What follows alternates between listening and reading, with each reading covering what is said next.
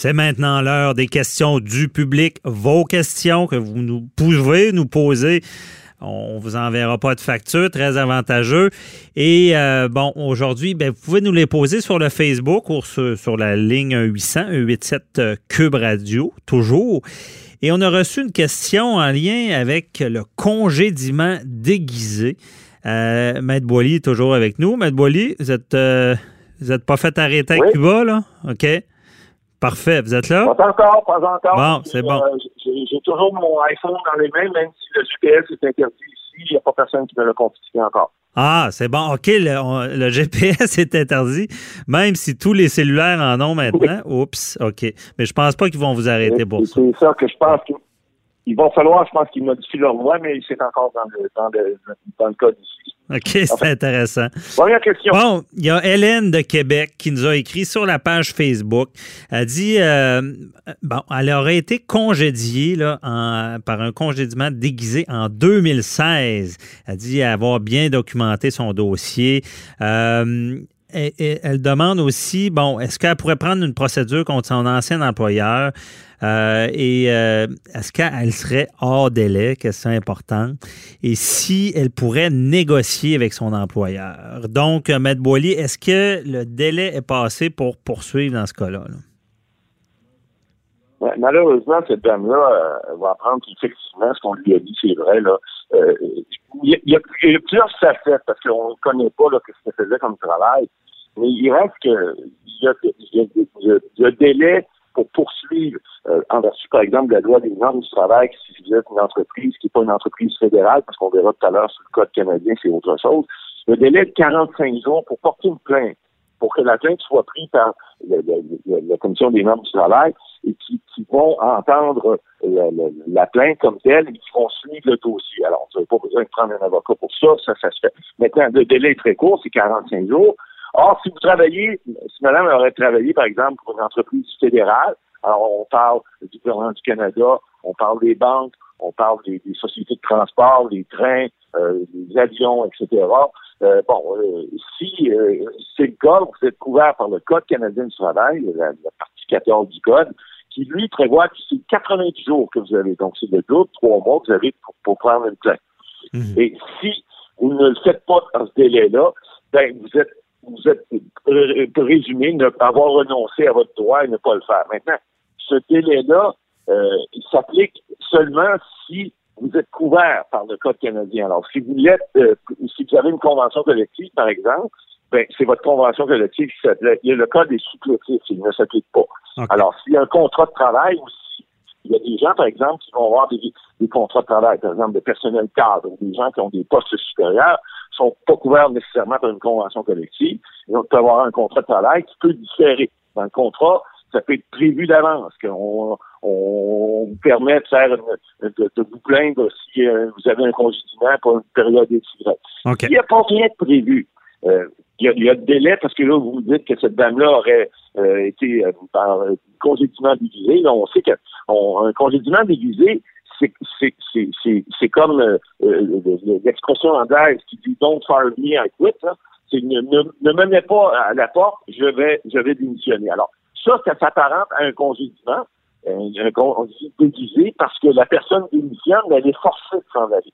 Alors, est forcé, dans le fond, l'employeur prend des actions, exemple, changer les horaires, le mettre de nuit quand il était de jour, de, de, de mettre une pression qu'on sait très bien que la personne va quitter parce que c'est on sait très bien qu'elle acceptera jamais ces conditions-là. C'est un peu ça le congédiement déguisé?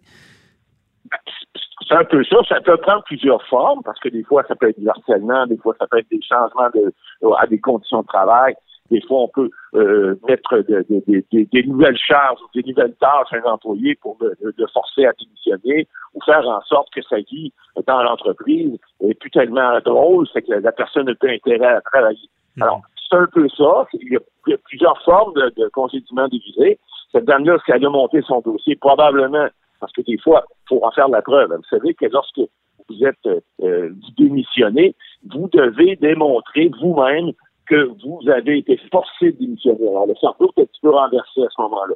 C'est pas comme si un congédiement qui est fait de façon formelle, mais une fois que vous avez démontré ce, ce, ce, ce, congédiement déguisé-là, ben, ça va être à l'employeur de venir après ça démontrer que non, c'était justifié de le faire parce que vous ne faisiez pas l'affaire ou parce que vous avez mal, mal fait votre travail, vous avez fait une faute professionnelle ou autre. Mais il reste que c'est ce, ce, genre de, de poursuite-là, euh, bon, vous, voyez que les délais sont très courts. Si ça, ne s'appliquait pas, cette dame-là serait quand même en délai parce que la prescription, la prescription dans le Code civil de trois ans pour tous les autres recours, on sait, alors elle serait déjà prescrite parce que c'est en 2016, euh, on est rendu en 2020, donc euh, on, aurait, on aurait quand même une prescription. Mais mhm. il reste que c'est, il faut comprendre que lorsqu'on est, on subit un congédiement déguisé, ben, c'est bon de consulter des fois un avocat, voir s'il n'y a pas lieu de porter une plainte rapidement, que ce soit au niveau des normes du travail ou sous le code canadien, ou encore de le faire, par exemple, avec son syndicat si, euh, si on est représenté. en, résumé, le Code du travail, c'est un mois et demi. Alors, si on est géré par le fédéral, c'est trois mois. Si on a une convention collective, il faut aller lire dedans pour savoir c'est quoi le délai. Puis si on n'est pas régi par ça du tout, on peut aller selon le Code civil, puis c'est trois ans euh, de prescription. Donc, c'est, si ah, ça vous arrive euh, euh, aux auditeurs, faut, c'est quand même court, un mois et demi. Là. Donc, pensez-y quand vous sentez qu'il y a eu un problème. c'est ça, consultez un avocat, posez-nous la question également, essayez de déterminer si ça pourrait être ce genre de congédiement-là, parce que des fois, on y pense pas, mais il y, a, certains domaines où est-ce que les délais sont très courts. C'est pas agréable, désolé, parce que dans le fond, on est en train de dire à l'auditrice que c'est prescrit. Mais là, euh, Matt Boiley a demandé, peut-il négocier quand même avec son employeur? Ben, écoutez, euh, euh, vous savez, des fois, les recours aux tribunaux, c'est pas toujours les solutions qui fonctionnent. Hein. il peut y avoir d'autres solutions. Je ne sais pas si c'est le cas de madame, mais si, par exemple, son dossier est bien monté, il y a des employeurs qui n'ont peut-être pas, des fois, intérêt à ce que certaines choses qu'ils ont fait deviennent publiques. Fait, sortent sur la place publique. Donc, il y a peut-être des fois le pouvoir, des fois le pouvoir des médias, d'autres pouvoirs, mais euh, des fois, il y a des employeurs qui ont peut-être intérêt. Alors, tu peut-être prendre rendez-vous avec votre employeur, puis peut-être voir avec lui ou elle si euh, euh, il y a moyen de vous entendre. De négocier. Parce qu'elle pourrait, moi, je savais à négocier, je dirais, elle pourrait quand même poursuivre, prendre une requête, là, ça deviendrait public, une, demande en justice, pardon. Et elle pourrait peut-être, on n'a pas le dossier, mais peut-être qu'elle a été empêchée d'agir aussi. Il y a peut-être des éléments qui font que la prescription pourrait être interrompue. Là. Bon, elle pourrait faire valoir ça. Ça ne voudrait pas dire que ça passerait, mais ça lui donnerait une force de négociation. Euh, Maître Boily, bon, ben, ça fait le tour. Euh, merci. Bon, c'est tout. Euh, on ne pourra pas faire d'autres questions, mais je pense que euh, ça répond bien à cette question-là. Et on vous souhaite bon retour. Venez-nous sains et saufs de Cuba. Puis la semaine prochaine, on se reparle en direct de Québec.